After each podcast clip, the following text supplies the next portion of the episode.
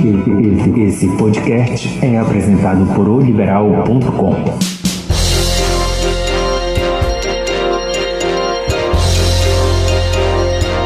Alô, amigos, uma boa terça-feira para todo mundo. Mais um podcast na área e hoje eu quero falar algo que tem feito muito barulho nos bastidores do Clube do Remo e fora também, né? Já que torcedor tem a sua opinião, a imprensa também tem, estão julgando o trabalho do Mazola, uns julgando positivamente, outros ainda questionando a forma de jogar, a escalação de se fazer e tudo mais.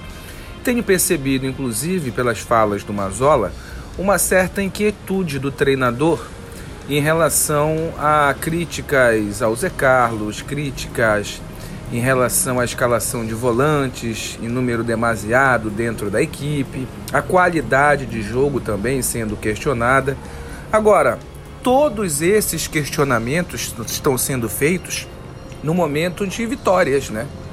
Fico imaginando assim o Mazola perdendo na quarta para o Castanhal, e saindo do campeonato, ou perdendo um jogo pela Série C do Campeonato Brasileiro, aí vai ser nichamento em praça pública. É a impressão que dá, porque um cara que jogou cinco vezes, depois que o futebol retornou, venceu as cinco e continua sendo criticado, o time criticado, o clube criticado no caso, é algo para se estudar. Olha, sinceramente, na realidade, gente, o que acontece no futebol paraense e que para muitos ainda não caiu a ficha. Vamos falar do Remo, né? Já que nós estamos falando do Remo aqui. O Remo é bicampeão paraense, decidindo o campeonato contra equipes contra equipes que não é, logicamente, ou que não são o seu rival, né? O Paysandu. Ah, diminui o título? Não, não diminui. O Remo tá 13 anos ou 16, depois eu faço as contas, sem jogar uma Série B do Campeonato Brasileiro.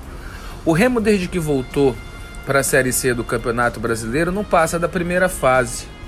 Então eu penso que o Remo, que vem se reorganizando, vem se reestruturando, voltou a ter credibilidade no mercado, na presidência do Fábio Bentes, da diretoria que está comandando o clube, ele tem feito festa em cima de coisa pequena. O Remo, de repente, se acostumou com coisa pequena, né? pelo que a história vem mostrando veja um pouco dessa forma. Não que o Remo seja pequeno, não que o Remo não seja grande, pelo contrário, ele é grande junto ao seu torcedor. Uma torcida apaixonante, uma torcida que lota estádio, uma torcida que vem carregando esse clube há muito tempo. E nesse ano, nessa Série C, no ano atípico no qual a gente está vivido, em virtude dessa pandemia, esse tipo de crítica, esse tipo de cobrança, penso não ser tão pertinente. Que eu queria que o Remo tivesse jogando o fino da bola, que o Remo tivesse o meio campo com dois Eduardos Ramos, né, com dois Gelson de volante, com qualidade de jogo que esse rapaz tem mostrado agora, que foi outro injustiçado, que voltou aí é da pandemia, é, durante a pandemia, no primeiro jogo já disseram que ele não tem condições nenhuma de vestir a camisa do Remo. Quem viu o último jogo ele jogando na dele viu o que pôde fazer. Então eu acho que, acho não, tenho certeza é que as críticas que estão sendo feitas, as cobranças que estão sendo feitas, é muito mais é muito mais pela necessidade de conquistar algo grande como um acesso à Série B, que há muito tempo o Remo não tem, do que na realidade brigar por qualidade de jogo. Como é que você pode cobrar qualidade de jogo quando você tem um investimento pequeno, quando você está no norte do Brasil e tem dificuldade para convencer jogadores de aqui virem jogar, quando você está dentro de uma pandemia, quando você está jogando a terceira divisão do futebol brasileiro?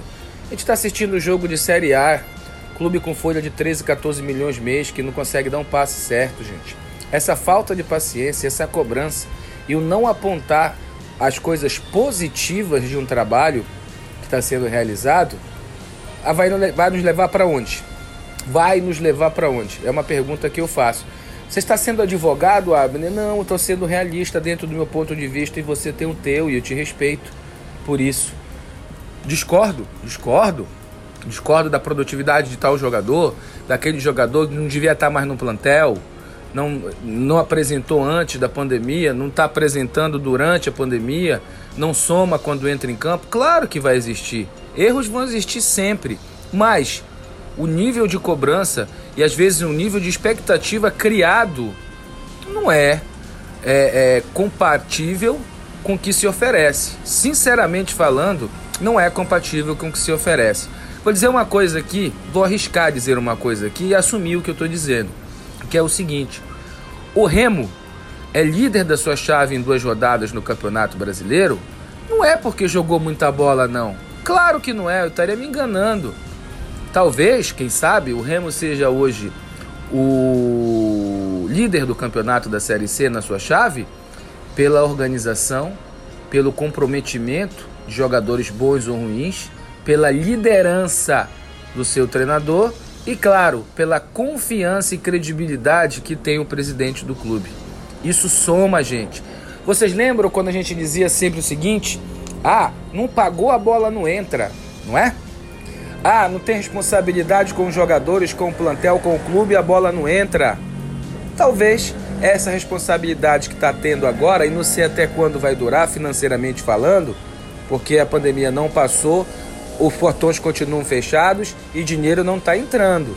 Essa é uma outra expectativa lá na frente que talvez possa atrapalhar. Vamos torcer para não.